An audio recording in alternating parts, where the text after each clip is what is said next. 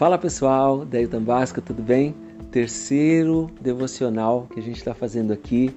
Para ser sincero com você, ainda estou otimizando o equipamento, buscando formas de melhorar áudio, de melhorar visual, não é? Usando aí uns aplicativos diferentes, um, uma placa de som, um negócio e tal. A gente vai chegar num formato bacana. E não é só para devocional, eu tenho vídeos que a gente faz de produção musical, vídeos de guitarra, afinal de contas, eu tenho curso online de produção musical e curso online de guitarra também. Se você tem interesse em uma dessas coisas, é, entra no meu site www.deiotambasco.com.br. Mas vamos falar da devocional de hoje, tá? Que se encontra em Mateus e no versículo, é, no capítulo 12, versículo 34, Jesus fala para os fariseus que a boca fala daquilo que está cheio o coração. Olha só, Jesus fala que a boca fala do que está cheio o coração, mas ele não está querendo dizer que a gente está no, naquele filme do Jim Carrey, né? Você assistiu o filme O Mentiroso, aonde o filho dele faz um desejo e dali para frente ele não mente mais. Existe mentira, mas Jesus está falando que a pessoa honesta, a pessoa justa é aquela que fala o fruto daquilo que está no coração. Jesus tinha acabado de expulsar um demônio, os fariseus estavam julgando falando que ele expulsava em nome de Beuzebu. Aí ele vira para os fariseus: vocês são malucos? É, como é que o mal vai, vai, liber, vai, vai expulsar o próprio mal? Isso aí é a casa que não prospera. O reino dividido não prospera, não é verdade? E fica aqui até a dica para você que tem ministério, tem uma banda, ou mesmo quer formar uma banda, um ministério, seja lá uma célula, é, você não pode lutar contra si mesmo. Quando você tem integrantes dentro de um mesmo grupo lutando ou disputando um com o outro, é caixão, meu amigo. Você já está definindo o final, como é que vai ser o fim da história. Como é que você, por que, que você vê bandas que têm 30, 40 anos de história, constroem uma história tão bonita e de repente entra lá uma confusão? Você pode ter certeza, é disputa de poder, é disputa de domínio, coisa parecida. Espírito que, de dissensão que entra e tal. E quando a gente fala a mesma língua, a coisa, o ministério, a carreira, o trabalho, a banda, ela vai, ela, ela se perpetua. Quem não sonha em ter um trabalho é, assim longínquo, né? Quando você tiver lá tiozão, você fala assim, pô, comecei com esses caras quando eu era adolescente, a gente jogava bola junto, hoje estamos aqui no palco ou no altar adorando a Deus e coisa parecida.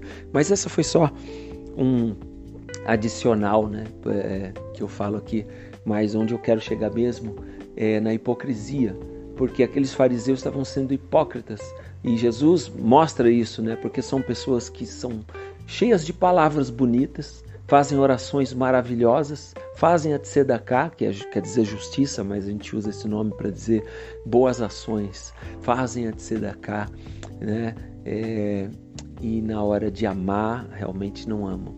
Então, a boca fala é uma coisa, mas na vida é outra. Como na parábola do do, do samaritano, do bom samaritano, que eu vou, a gente vai falar sobre ela. É claro que nós vamos falar sobre ela, né? Vai chegar o momento. E você prega, você ora, você faz bonito, você é exemplar, pelo menos no estereótipo. Sepulcro, sepulcro caiado, venhamos e convenhamos, né?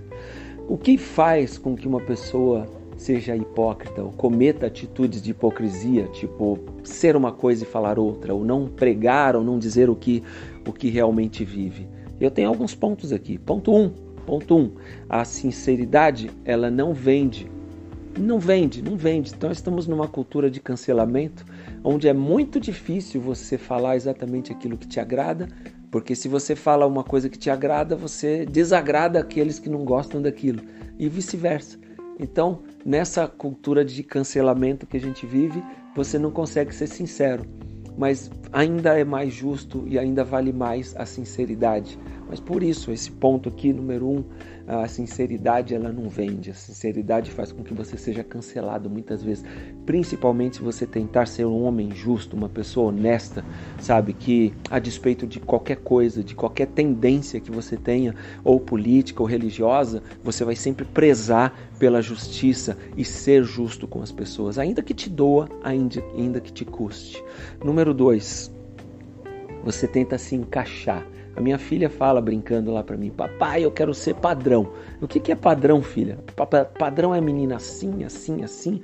É tipo K-pop, né? As meninas da Coreia do Sul lá que que tem a banda pop e tal, e ela tem, elas têm todo um estereótipo, cabelo colorido, magrinhas e cantam pra caramba, não sei o que. Então ela fala de padrão. Né? Não é, ser padrão não é coisa de criança, não. A gente tenta ser padrão muitas vezes.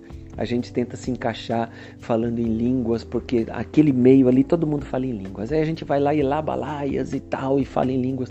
Não, se encaixou. Se encaixou, se, se encaixou mesmo, será? Você está sendo sincero? Você é isso mesmo? Ou você está tentando se encaixar? Então são perguntas para a gente fazer para a gente mesmo. Será que a gente está tentando se encaixar nesse imenso cardápio de, de placas de igreja, de denominações, de visões teológicas. Será que a gente está realmente sendo sincero ou a gente está tentando ser padrão? Número 3. Número 3, o medo de perder, porque quando você fala aquilo que você precisa, ou quando você fala aquilo que a pessoa precisa e não o que ela quer, né? Porque hoje em dia nós vemos isso nas igrejas, né? Quando o pastor prega aquilo que a igreja precisa, e muitas vezes é exortação, você vê ali um, um, uma demanda de ovelhas mudando para outro pasto, não é isso? Então, às vezes você tenta se encaixar e fala uma coisa, vive outra, tá? É complicado, é complicado, mas no fundo, no fundo é melhor você ser sincero e pagar o preço da sua sinceridade, porque ali você já consegue identificar onde você precisa mudar, aonde foi que você errou, que escolhas que você fez que de repente poderiam ser feitas escolhas diferentes, sabe? Então, o melhor caminho para o aprendizado, para a mudança é você ser sincero com você mesmo. E o ponto número 4 às vezes você quer os seguidores daquela pessoa, então você age daquela forma, mas você não quer aquela pessoa por perto, então você começa a agir de uma forma que aquela pessoa agiria, mas o seu intuito na verdade é tomar o lugar dela. Só estou colocando pontos aqui, irmãos, que fariam ou justificariam, não que seja certo, mas que seriam é, álibis para você para você ser uma pessoa é, hipócrita e não verdadeiro. É muito forte essa palavra, né? Hipocrisia. O que é hipocrisia? É, eu poderia ir no Wikipedia e descrever isso para você. Não, mas eu vou colocar aquilo que é o, o meu entendimento. É o seguinte: aquela pessoa que fala uma coisa, mas pensa outra. Aquela pessoa que está tramando contra você, mas na frente dos holofotes está agindo a favor de você. E todo mundo sabe que ela quer o teu lugar, ou quer te derrubar, coisa parecida. Será que às vezes a gente não está sendo hipócrita? Eu não quero dizer que hipócrita é, um, é, um, é uma característica de caráter. Não, você pode não ser uma pessoa hipócrita, mas em determinado momento você se vê acuado e você não vê outra solução a não ser mentir, a não ser fingir. Isso é uma falha? Claro que é uma falha. Jesus está aí para te perdoar, amém. Se arrepende, pelo amor de Deus. Agora, o problema mesmo é quando você não vê mais erro nisso e você começa a ter uma atitude assim e achar que isso convence. Pode convencer a curto ou até médio prazo algumas pessoas, mas logo logo a ficha das pessoas cai, mas a ficha de Deus já caiu naquele momento, no primeiro, lá, lá no começo, porque Ele conhece o teu coração. Então é, é, isso começa a pesar um pouco mais na gente quando a gente entende que Deus está vendo. Ele sabe. Não é mais fácil ser sincero? É a pergunta que, que, eu, que eu deixo aqui. Se você gostou dessa mensagem rapidinha, é, eu tento resumir o máximo, porque eu, eu, eu não, não, não só para deixar no YouTube, mas também no, no Insta, e tem, tem essa questão de ter no máximo 15 minutos, então eu vou tentar não passar disso. A ideia não é fazer estudos teológicos, não sou um teólogo das galáxias, não sou teólogo da, da galáxia, sou um cara que cresceu e nasceu no Evangelho já saí e já voltei, vivi muita coisa e tento como você ser uma pessoa melhor a cada dia, tá bom? Se você gostou, deixa um joinha, compartilha com os teus amigos, tá bom? E muito obrigado por esse tempo aqui. Eu vou apertar esse botãozinho aqui, se der certo o vídeo vai cair, mas se você ver minha mãozinha chegando para lá é porque não rolou não, tá bom? Um beijo, tchau, tchau.